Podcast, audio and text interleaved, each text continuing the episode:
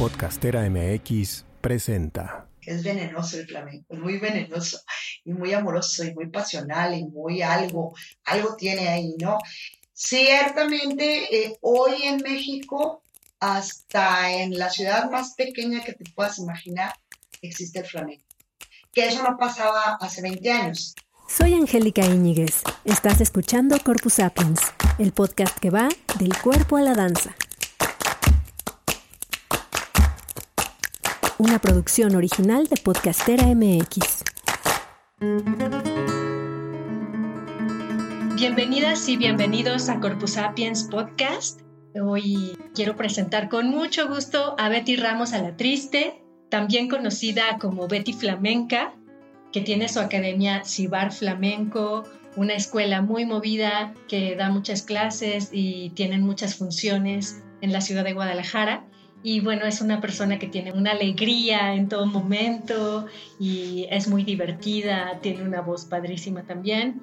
Y desde hace alguna, algún tiempo hemos estado de alguna manera cerca, de alguna manera haciendo algunas colaboraciones y bueno, era momento de conversar con ella aquí en el podcast, porque creo que es muy interesante saber qué están haciendo los personajes, qué están haciendo las escuelas, qué están haciendo las personas de flamenco, de contemporáneo, de folclórico, porque creo que entre la misma comunidad de danza de pronto no sabemos qué está haciendo el otro, ¿no? Estamos tan embebidos y tan ocupados en nuestro propio trabajo que pues así es porque nos genera, nos requiere tanto tiempo y tanta energía que de pronto no, no conocemos lo que está haciendo otra disciplina, ¿no?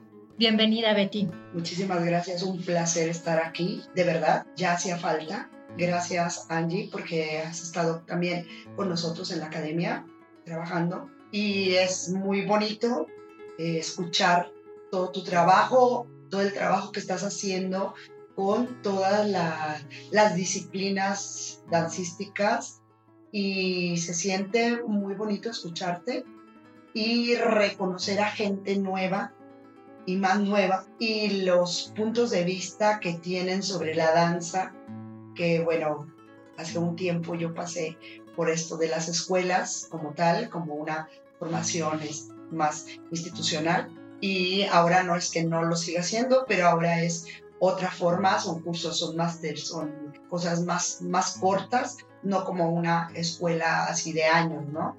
Entonces, pero ahora que escucho el podcast, eh, eh, veo unas intenciones diferentes y al final de cuentas llegamos a lo mismo, a sentir, a gozar, a proyectar, y eso es la danza y eso es el flamenco también, el sentir y el dar.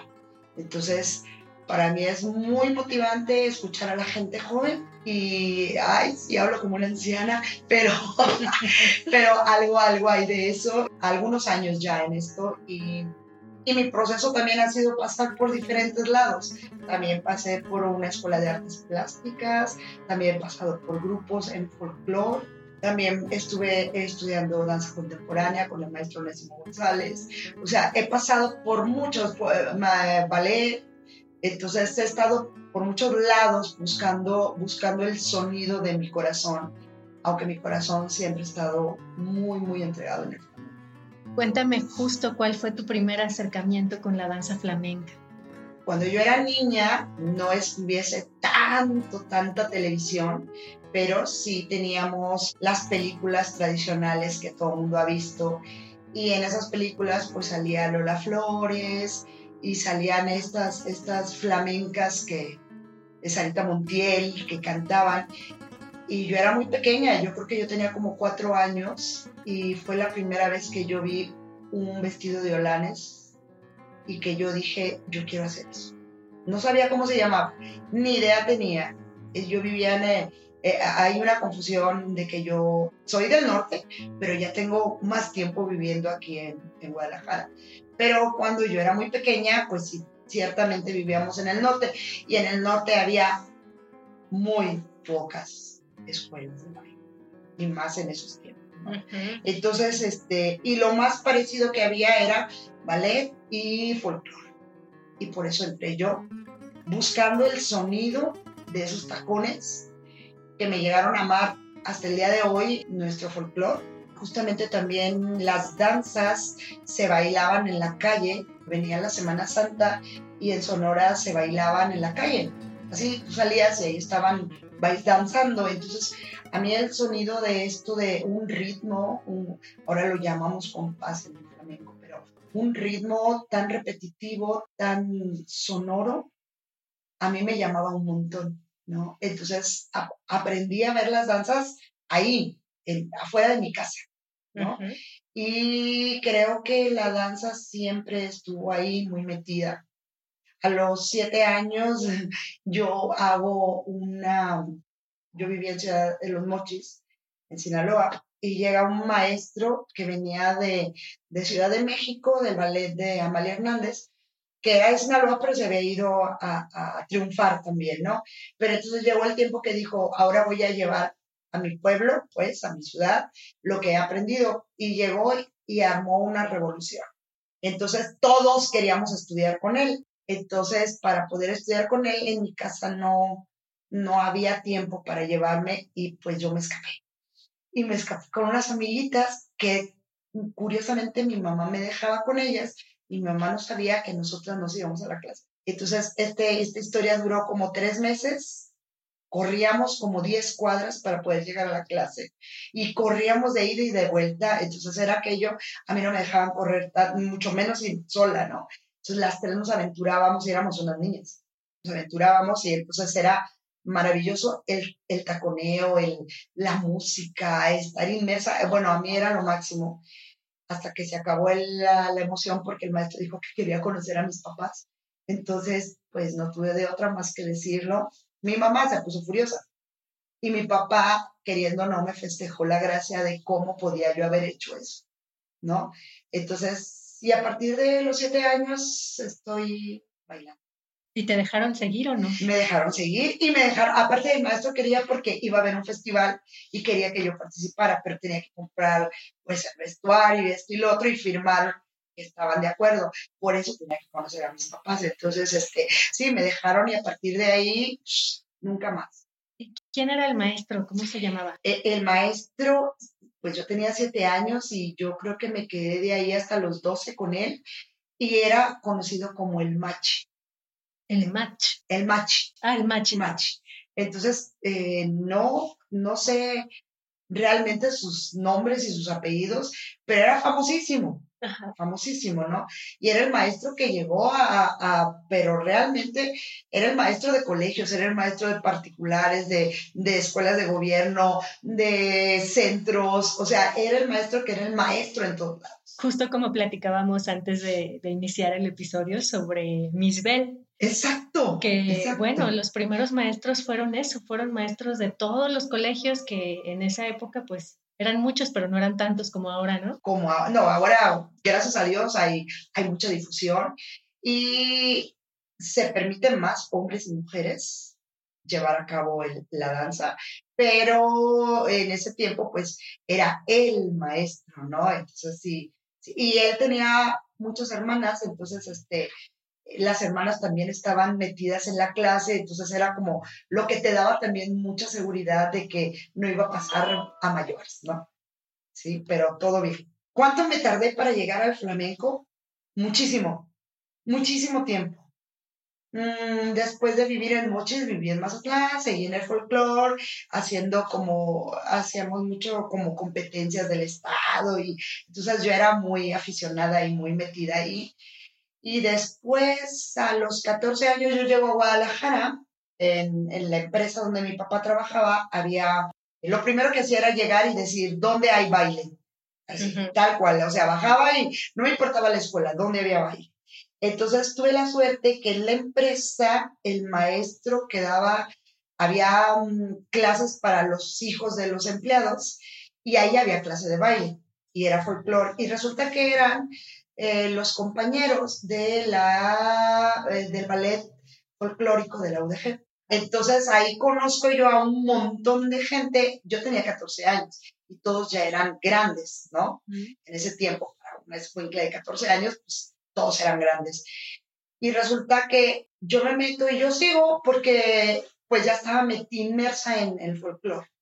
Entonces ellos me dicen, Betty, si vas a seguir bailando, ¿por qué no te metes a la carrera? Porque si vas a tener un papel y no nada más vas a estar en grupos y en grupos y en grupos. Entonces, a los 15 años meto yo mis papeles y entro a la Escuela de Artes Plásticas y bailo, sigo bailando ahí. Y ahí en la escuela, una de las, antes era diferente la carrera porque ahora está como seccionada. En los tiempos que yo estudié, que era a finales de los 70, se hacía todo, o sea, tomabas clases de todo, teatro, danza, coreografía, danza moderna, y había técnica de flamenco. Cuando yo tomo la clase de flamenco, de, pero era puros pies, no había brazos. Entonces yo dije, ¡Ah! esto es lo que yo quiero llegar a hacer. Y yo decía, ¿y dónde hacemos los brazos y las castañuelas y todo? Y entonces me decían, no, eso no te los enseñamos aquí, tienes que buscar. Entonces, curiosamente... ¿Quién eh, era? ¿Quién enseñaba en arte? Una maestra que se llamaba Melania, que falleció.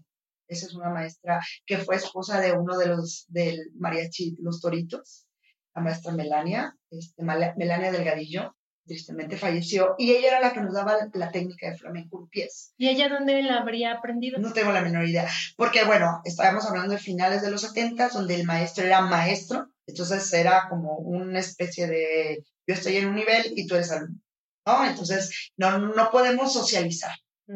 ¿No? Nos podemos llevar bien en la clase y si eres bueno te puedo dedicar más tiempo, ¿no? Pero soy la maestra, aprendí uno, aprendí a uno este tipo de línea de que son los maestros y ya. Entonces, cuando yo llego aquí también conozco a la chiquina Palafox, eh, a su mamá, a una, a una sobrina de la chiquina, y la sobrina me llevaba ahí con la chiquina y me decía, esto es flamenco.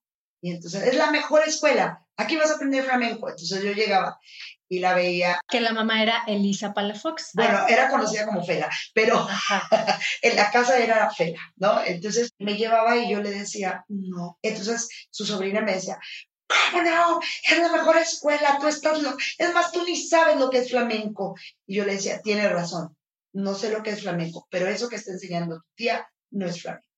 Entonces siempre tuvimos esta discusión y ella quería que yo estudiara ahí con ella y yo le decía, no, porque no es flamenco. El tiempo me ha dado la razón y ella daba clase de clásico español. ¿Cuál es la diferencia? Cuéntanos un poco. El clásico español es como el ballet, por llamarlo de alguna forma, es las posiciones del ballet, el no, no zapateas, das formas y es toda una teoría y una técnica diferente, es como el ballet. Es una danza académica. el, flamenco eh, está dividido en cuatro y esa es una de las ramificaciones.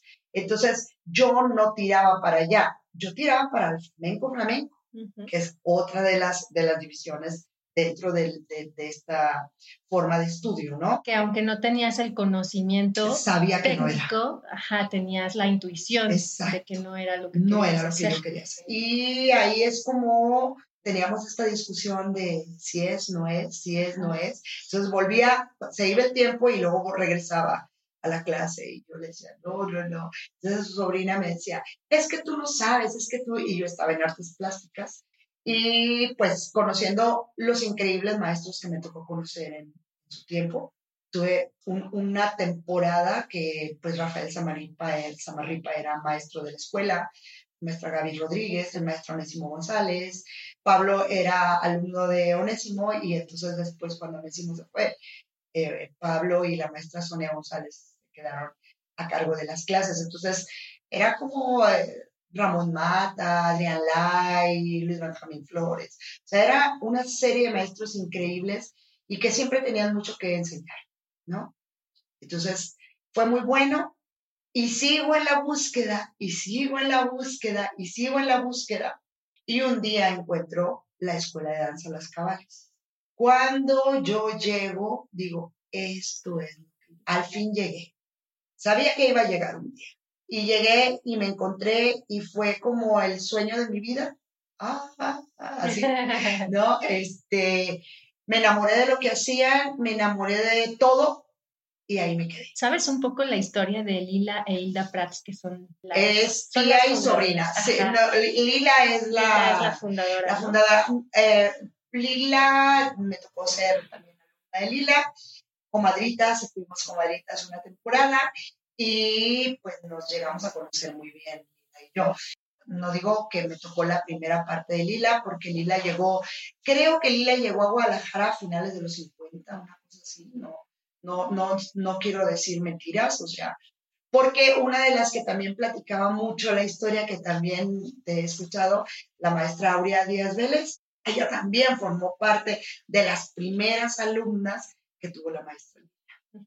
¿no? Entonces la maestra Lila llega y llega sin escuela. Lila Barce. Lila Barce. Ajá. Entonces llega sin escuela, entonces a otra de las maestras que no recuerdo, pero estaba ahí en, en Américas y, Lerdo de Tejada, tenía su, no, no me acuerdo quién era la maestra, perdón, pero ahí tenía ella su escuela de ballet y ella le da chance y, y empieza ahí Lila a formar su escuela. Luego se mudan a López Cotilla y Marsella. Luego se mudó a Just Sierra y Chapultepec. Y después de ahí, la Cámara de Comercio estaba en Chapultepec, entre Morelos y, y, e Hidalgo. Entonces, eh, Lila fue muy inteligente porque empezó a, a promoverse con este, ¿cómo se llama?, con Cámara de Comercio, que un desfile, ¿cómo no? Llevamos a las flamencas, ¿cómo no? Entonces eh, empezó a hacer también mucha labor de regalar funciones. La Cruz Roja, ¿cómo no? Una función para la Cruz Roja y así. Entonces, eh, ella, te digo, está muy cerca de la Cámara de Comercio y entonces la gente empezó a verla y empieza a hacerse de mucho, mucho alumnado, Lila. Y luego construye nuestra gran sede, que era en Justo Sierra. Y ahí la escuela creo que como 80 llegó ahí a, quedarse. Entonces la maestra Lila eh, se casó, la maestra Lila era casada, pero nunca tuvo hijos y sí tuvo sobrinas. Entonces vivían en Ciudad de México y vienen para Guadalajara. Eh, la maestra Lila vivía con su mamá y llega eh, la señora Mercedes con su esposo y, la señora Mercedes era la madre de Lila, de Lila, de, se me fue el otro nombre, otra hija, y la, se meten a estudiar. Y de todas las tres hijas, Hilda es la que mama el, el flamenco. Todas bailaron, todas bailaron, pero Hilda es la que se queda ahí entonces empiezan a irse y ya Lila ya tenía grupos muy establecidos donde estaba, todas las niñas bien de Guadalajara, ¿no? Baruki, todas las niñas bien estaban, ¿no? Entonces se las llevaba a España cada año y se llevaban a Hilda chiquita, no sé, creo que cuatro años, una cosa así, ya la maestra iba y venía. Entonces, al tiempo la maestra Lila le cede la escuela a la maestra Hilda y mm, la maestra Lila se queda ahí eh, dando cursos para las más pequeñitas, luego nos daba cursos a nosotras y así. Entonces trabajó también una, una temporada y luego se fue a, a Hawái, de ahí era su esposo, allá vivía. Y luego resulta que nada, que se queda ya pues toda la escuela para la maestra Lila. Cuando la maestra Lila estaba, se enseñaba también clásico español y flamenco. Y cuando ya la maestra Hilda toma así como totalmente las riendas, ya solamente era dedicada más al flamenco. Y empezaban a venir maestros de España. Ya no era tanto que se fuera el grupo de alumnas a España, sino ya se empezaron a traer a los, maestros. O sea que yo, yo he visto eso, que ha habido una gran aceptación del flamenco en México, en esta ciudad en particular, ¿por qué crees que sea? Porque es venenoso el flamenco, es muy venenoso y muy amoroso y muy pasional y muy algo, algo tiene ahí, ¿no? Ciertamente, eh, hoy en México, hasta en la ciudad más pequeña que te puedas imaginar, existe el flamenco que eso no pasaba hace 20 años, pero hoy en día yo así como Tehuacán, Puebla, pues hay flamenco, este, no sé, no sé, hay en todas las ciudades, en Tijuana, en Mexicali, eh, eh, lugares muy al norte, pues que, que dices, ¿qué tiene que ver con el flamenco, verdad? Como nosotros. Pues no sé, porque todos, todos, todos ahora ya se hizo universal, pues. Claro, pero, pero antes de eso, antes de eso, ya estábamos inmersos ahí. Y si tú les preguntas, bueno, hay gente que dice, yo porque mi abuelita era española, por eso me pusieron a estudiar, pero habemos gente como yo, que no tenemos antecedentes de nadie o los tenemos muy lejanos, o sea, a lo mejor fue el tatarabuelo, pero que ya no nos queda nada. En la sangre sí, seguramente. Ahí hay una gotita seguramente, pero pues no, no, no. No es tu cultura. No, no, no, que la mamá cante o que nada, nada, nada. O que escuches flamenco en tu casa, pues no. Y bueno, el flamenco, mucha gente, por ejemplo, dice que esas son cosas medias locas, que no tienen nada que ver con nosotros, con, con y, y, yo digo, no, sí tiene mucho que ver con nosotros, ¿no? Pero dicen que no tiene que ver porque si escuchas cante hondo, entonces, pues la gente luego dice, ay, parece que están llorando y parece que se están quejando y parece que, y no entienden nada ciertamente el cante fondo tienes que, estar más sensibilizado para que entiendas la letra, porque lo que están cantando es una letra y esa letra puede ser de mucho dolor o de mucho amor o de mucha entrega, pero el quejío que dice ahí el cante, pues lógicamente, si tú lo quieres escuchar a la primera, pues no lo vas a entender. Pero pues por eso tenemos cosas más más elementales, más, más fáciles para ir entendiéndolo, ¿no? Entonces, ¿qué tiene que ver el flamenco? Pues tiene que ver mucho porque las cuentas pueden ser muy similares a nuestro zapateado veracruzano. Finalmente viene de allá. Exacto. Y si tú ves el vestuario jarocho, tiene una peineta, tiene un abanico, tiene un camafeo, tiene un mantoncito y tiene un mandil. El mandil se usa mucho también en el flamenco, ¿no? Entonces es como sí y no. Pero el zapateado, las cuentas de un zapateado jarocho son, o sea, las, las igualas a una bulería. Es mucho que ver, mucho que decir y mucho que sentir y ahí está, ¿no?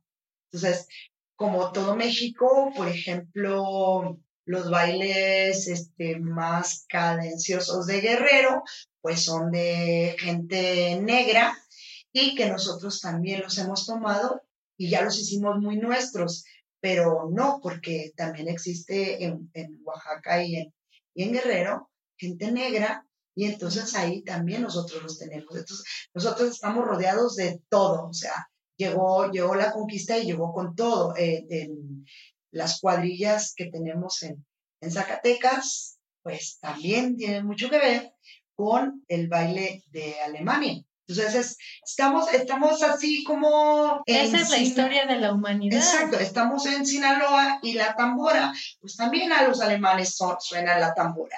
Y la tambora nos llevó por ellos, o sea, no, no, no, no la ganamos nosotros, o sea, todos estamos ahí y así es el flamenco también. Sí, pues los gitanos que han eh, Ellos que, que han caminado y han caminado y han caminado y han caminado, porque ciertamente existen unas versiones, no, que vienen de aquí, que vienen de allá. Los gitanos vienen caminando. Y de hecho hay una ruta gitana, ¿no? Que por ahí eh, se puede seguir para ir investigando o ir aprendiendo cuáles son esas raíces del flamenco también. Te digo, hay versiones. Hay una versión que dice que salió desde Rusia, de por allá, caminando, pasó por la India, pasó por y llegó y se estableció en Córdoba, ¿no? Entonces, hay, hay, hay como muchas, muchas, muchas versiones. Hay dos que son las más pero ciertamente los cantos, los cantos tienen mucho que ver con Arabia también y también con la India. Entonces es, es como eso lo que tú acabas de decir. Estamos todos en todas partes. Y entonces ahí vendría una contradicción al querer hacer algo demasiado propio, ¿no? Por eso decimos que los nacionalismos ya no funcionan, ¿no? O sea, la danza mexicana, la danza española y que nadie más la puede bailar porque nadie tiene el temperamento. Pues no, al final toda danza es patrimonio de la humanidad en estos días. Si bien hay lugares donde pues se ha establecido con ciertas características, con mayor fuerza, sí, pero todos los seres humanos podemos ser llamados por ese zapateo, por ese cante, por ese... Por ese quejillo ahí. Fíjate, es, es como, por ejemplo, aquí en Guadalajara, cuando te hubieras imaginado que eh, ya hay clases de Bollywood, y ya hay clases de Bollywood. Hay clases de gitano que no es flamenco, pero si tú lo ves, dices, ¿esto qué es? ¿Es, es danza árabe? No. ¿Es flamenco? No. Es gitano. Es gitano. Entonces, tiene la mezcla de los dos, pero zapateas, pero no llegas a zapatear como en el flamenco. Los compases son muy similares, pero también se parece un montón los brazos como los mueven al árabe. Y resulta que no es. Entonces, es ese gitano que viene de Rusia. Entonces, y también hay clases en Guadalajara de gitano. Y hay una similitud del tamaño del mundo con el flamenco, pero no es flamenco. Oye, cuéntame de tu trayectoria como bailaora. Yo como bailaora puedo decir que soy más maestra, ¿sí? Porque a mí me ha llegado el flamenco mm, hasta la médula, pero creo que en edad, no quiero decir, eh, una de las características que tiene el flamenco es que lo puedes bailar en silla de ruedas. Platicábamos justo en el episodio con Lucero de este bailador cojo que tiene ah. una sola pierna. ¿Cómo se llama? Eh, no recuerdo, él fue maestro de la maestra Lila. Sí, no hay edad para el flamenco y esa es una de las cosas que me encanta. Pero ciertamente hay como este estereotipo de las niñas delgaditas, guapas. Entonces, regularmente eso es como, podemos decir que lo que vende, ¿no? Por llamarlo de alguna forma. Yo ya no estoy ni delgadita ni guapa. Como no, pero, estás muy guapa. Gracias, Ole. No, pero eh, el asunto es que la enseñanza también es una cosa maravillosa. Para mí, voltear y darme cuenta que tiene resonancia lo que yo te enseñé, que entendiste lo que yo te enseñé, es como bailar dos veces. Que sí me doy mis gustos de repente, pero ya no lo hago como en tablao, ya no soy una bailadora de tablao, ¿no? Soy una bailadora de teatro, que también eso difiere, una bailadora de teatro a una bailadora de tablao. Yo no soy de tablao, yo soy de teatro. ¿No?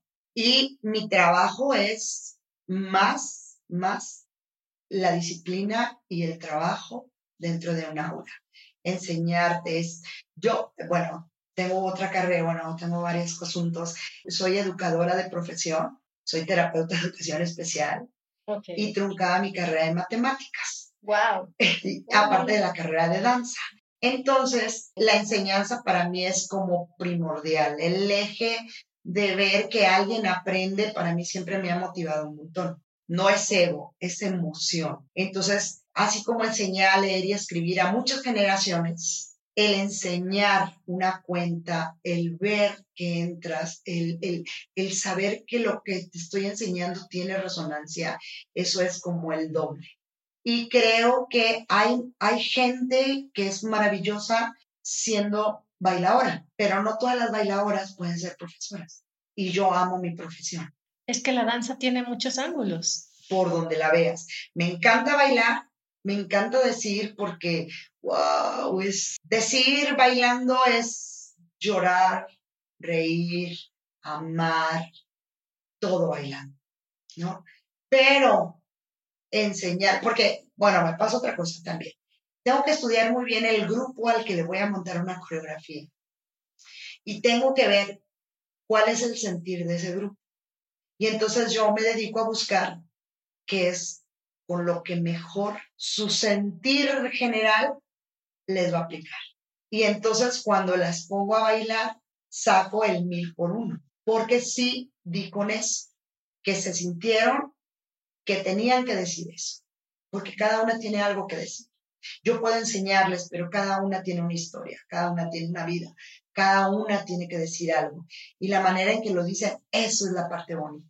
Cuéntame de Cibar Flamenco, de tu academia. Cibar Flamenco nació, estamos cumpliendo 19 años. Yo tomé la decisión de salir de las cabales cuando mi hija mayor salió a secundaria y yo quería dedicarle más tiempo a mi hija porque ciertamente la escuela te come y te come y te come y eran más horas, más horas, más horas. Entonces yo salgo en el 2003 de cabales y me pasé dos años sin, sin nada, o sea, sin nada de baile, necesitaba también como un respiro por cosas físicas, me habían operado y necesitaba restablecerme. ¿En las ah. cabales estabas como bailarina o como, maestra? También dabas clase en cabales.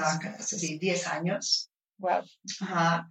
Coordinaba también eh, cosas como de planes de estudio y esto y lo otro. Y coordinaba también los festivales. Entonces, no. Pues ahí aprendiste todo el manejo de una academia. como yo tuve escuela también, tuve kinder y ah. primaria, entonces ya sabía muchas cosas de logística de escolar. Entonces, a la hora de hacerlo en el baile, aprendes a hacer plástica, ¿no? Y ahí de las cabales aportaste ese conocimiento. Exacto, por eso estábamos trabajando justamente con la hermana de Lucero y yo nos dedicamos a hacer programación que sigue vigente hasta el día de hoy en cabales. Entonces, este, sí, y salgo el primer año, pues mientras me recuperaba, ay, como que no pasa nada, no pasa nada. Pero el segundo año mi corazón empezó a entristecerse.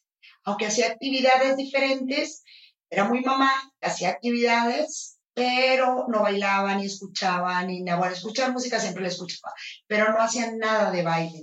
Entonces mi papá un día me agarró y me dijo, a ver, hija, necesitamos ver qué vas a hacer. Porque te veo muy triste y entonces, ¿qué es lo que quieres hacer? ¿A dónde le vas a tirar ahora? Yo dije, creo que quiero montar una escuela, creo que bailar es lo mío. Entonces me, me, me, me aboco a, a, la escuela y en un año planeamos Cibar Flamenco, que en principio no se llamaba Cibar Flamenco. En ese tiempo yo estaba casada y el señor esposo que tuve se dedicaba al teatro. Entonces eh, juntamos las dos historias e hicimos ese danza teatro. Así fundamos la escuela. Así fue el primer nombre en el 2005. Y justamente voy a fundar la escuela en Para Avenida Américas y Le Sí, después de eso me mudé en la calle de Montenegro. Calle Montenegro me ha jalado todas las veces. Estoy en, en Montenegro, luego me mudo a, a Libertad y Rayón, no, Escorza, y de ahí me mudo ya otra vez, regreso a Montenegro y Venezuela, y de ahí es el tiempo que más hemos estado.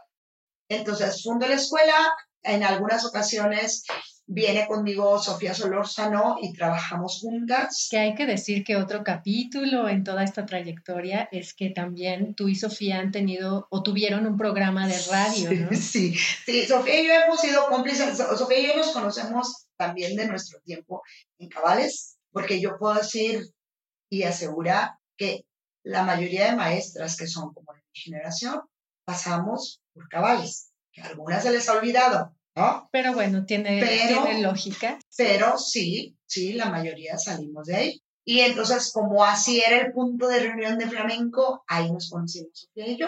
Y pues tenemos una larga historia, creo que son ya más de 30 años que andamos juntas en este rollo. Y luego se funda Flamenqueando, la radio de flamenco en Guadalajara, y ahí estuve desde el primer capítulo y era la que contestaba el teléfono primero, y luego ya era la, la también, estaba con ella en el micrófono.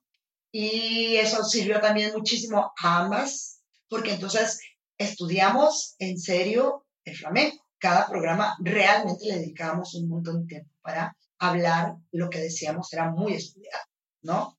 Entonces sí, y así en el 2005 pues ella se vino conmigo, trabajamos, ella es, yo creo que la única persona con la que yo he trabajado así, una coreografía que ella empieza y yo le sigo y luego terminamos juntas, que no se puede lograr con mucha gente hacer eso, porque el ego es como mayor, ¿no? Entonces, en toda esta historia de nuestra vida, creo que hemos discutido una vez y fuera de eso, nuestra vida ha sido así. Hoy en día viene conmigo, por ejemplo, Ciudad Flamenco, cumplió 18 años. Al cumplir 18 años, hicimos esta labor de meternos a hacer una obra, no solamente bailes, como siempre los habíamos hecho, sino ya habíamos hecho en alguna ocasión en el 2009, no, en el 2008, Carmen. y Sofía Carmen, y entonces te digo que estaba esta escuela de teatro con nosotros, y de ahí sacamos los bailadores, y entonces este, la llevamos a cabo, hicimos temporada como un mes, entonces estuvo padrísimo, y las chicas eran las del baile, y los, de, los, los chicos eran los de teatro, y se armó este, Carmen de, de Prospero Merina. Entonces hicimos una adaptación y maravilloso.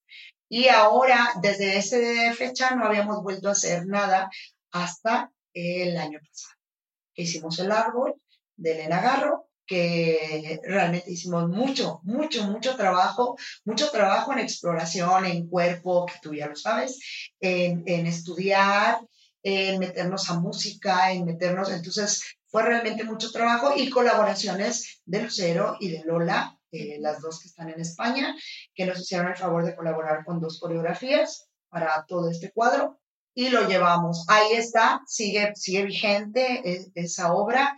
Y hoy con el 19 ah, fue un trabajo arduo, cansado, muy cansado, este, maravilloso, pero sí fue música en vivo, eh, todo fue en vivo, entonces eh, fue mucha carga, mucha carga y, y, de entender qué era lo que estábamos haciendo. Sobre todo es esto, porque estamos llevando a cabo un, una, una lectura muy mexicana y meterla al flamenco esa lectura. Eso tenía mucho que ver, ¿no? Pero creo que fue lograda, ¿no? Me encantó. Y se lo agradezco a cada una de las personas que estuvieron como colaboradores con nosotros. Y ahora estamos creando próximamente, el 23 de septiembre, hacemos un festival, pero es un festival más tranquilo, que ya estoy planeando la que sigue, pero eh, ahorita está así, así, tranquilo. Bueno, ya nos contarás. Ya, ya, vendrá otra cosa. Este espacio de la cartelera al final del episodio. ¿Qué te nutre en el día a día ahora eh, con todo esto que estás haciendo? Ya sabemos que la docencia ya queda más que claro, pero así más al detalle, más específicamente, ¿qué te nutre y qué nos puedes compartir? A ver, cuando decides ser flamenco, eres flamenco las 24 horas del día. Ser flamenco no es que te pongas un vestido, y esto lo aprendí de la maestra Lila Barça. Cuando tú decidiste ser flamenco, tienes que ser al mil por uno. Entonces, las cabales se llamaban las cabales porque tenías que ser una persona cabal. Ella decía que ser flamenco era ser flamenco al cien. Entonces, toda tu vida tenía que ser nutrida porque todo lo que lograbas hacer en tu día a día esto no quiere decir que nosotros no seamos cabales, no quiere decir, no quiere decir esto, quiere decir que tomar la decisión es que mi alarma todas las mañanas es una canción. Y una canción que es cuando me levanto, ya hay en el mundo un flamenco que va cantando por alegría. Y a partir de ahí, y aparte, no, no sé cantar, este, y a partir de ahí es, o te conectas así como, y puede ser que en ese momento en que te levantas, te viene la imagen, claro, este paso está padrísimo, o te metes a bañar y dices, wow, esta mano aquí me encantaría. Entonces, porque ya estás pensando en lo que sigue. Entonces mis hijas dicen, no, mi mamá ya se levantó porque está escuchando y está, por favor, ve otra cosa, porque puedo estar viendo noticias, pero al mismo tiempo estoy escuchando música, pero al mismo tiempo puedo poner un video y digo, wow, esto me encantó, ¿no? Entonces, y, y, y seguir, seguir respetando muchísimo desde el primer maestro hasta el día de hoy a la maestra que siga yo porque bueno, también tienes que identificarte con una, un ser, ¿no? Y yo agradezco a todos los maestros que he tenido desde siempre, desde el primer, desde Machi, ¿no? Hasta el día de hoy, todos los maestros y compañeros que he tenido, porque he tenido hombres y mujeres, porque ellos me han llenado también a mí. Entonces, es, es como gratificante y pueden existir 20 mil formas de decir las cosas. Lo único es que recuerdas ser cabal ser al 100. Lo que vas a hacer, písalo fuerte y dilo con la cara arriba, ¿no? Que nunca nadie te reproche nada. Entonces, es tírate tu meta, la tuya, no la que viene en un libro, porque yo te puedo citar a mucha gente, pero la realidad es que eres tú. Tú lo, tú lo masticas, tú lo mamas, tú lo comes y luego lo dices, pero todo lo que vas a decir ya es tuyo.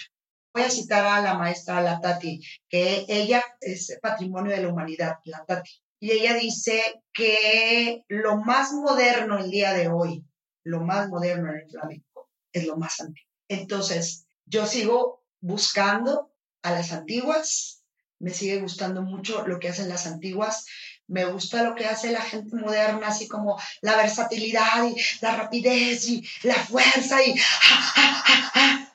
Pero no hay nada más bonito que parar, respirar y seguir. Betty, muchas gracias por estar en Corpus Sapiens. Me ha encantado conversar contigo. Por último, para cerrar este episodio, cuéntanos qué es lo que se grita en un tablao, qué es lo que se grita en una función de danza flamenca, porque me parece increíble, pero la verdad es que no entiendo todas las palabras. Pues mira, se puede gritar, en lo más básico es el ole. Ole, el ole. Lo dicen guapa. Guapa, maja, venga bonita, venga señora, ole señora, ya está, ya está, viene ahí, viene ahí. ¿no? Entonces, Ay, amo eso. Me encanta. ¿Cuándo lo vas a gritar?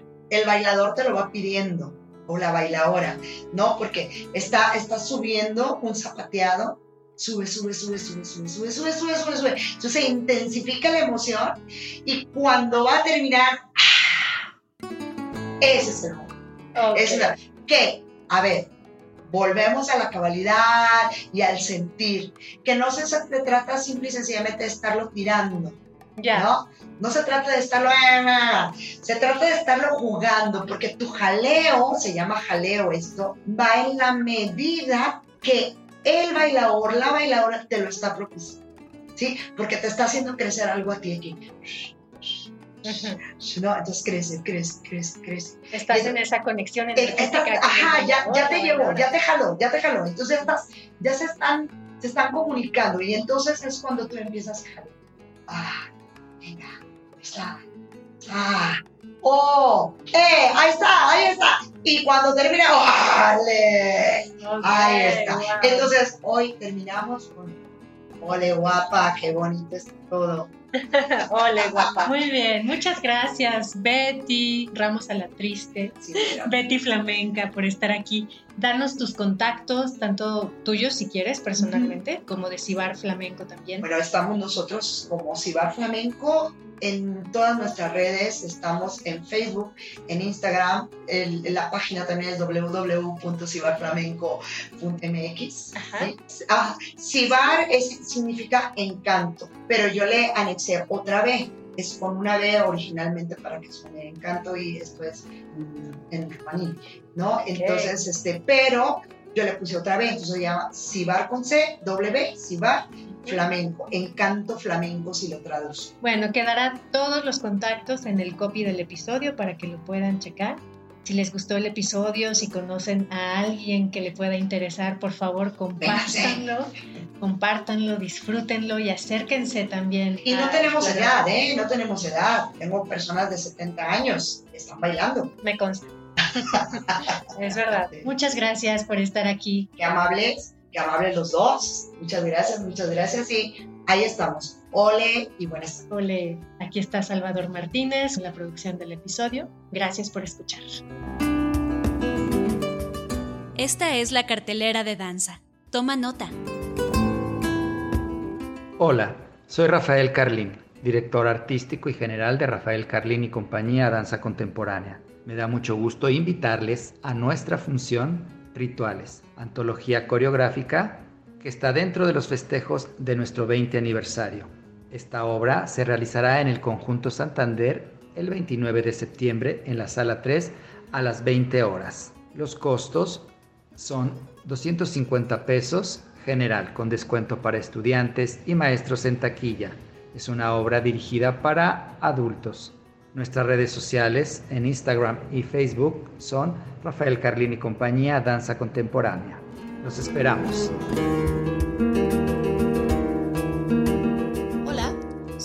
Camarena y soy parte del cuerpo de baile de Cibar Flamenco y me da mucho gusto invitarte a nuestra función Vamos Allá que presentaremos el próximo 23 de septiembre en Punto Escénico. Lo que verás es danza flamenca y ballet, interpretados por los cuerpos de baile infantil y adulto, y además acompañado de música en vivo con el maestro Fernando Martínez a la guitarra y Santiago Maisterra en el cante. Pueden asistir niños desde 3 o 4 años, adultos y cualquier persona interesada en conocer este tipo de danza. El precio de los boletos es de 230 pesos y puedes encontrarnos en Instagram como arroba cibarflamenco. Gracias por escuchar Corpus Sapiens y por formar parte de este ecosistema de la danza donde cada quien tiene su función. Puedes escuchar, compartir, seguir, anunciarte en nuestra cartelera, ser patrocinador, invitado o coproductor y compartir tu mensaje con una comunidad en expansión. Mándanos un mensaje directo por Instagram a arroba corpusapiens o escríbenos al correo que te dejamos en la descripción de cada episodio y con gusto te contamos cómo puedes participar. Esta temporada de Corpus Sapiens es producida con el apoyo de la Jefatura de Danza de la Secretaría de Cultura de Jalisco.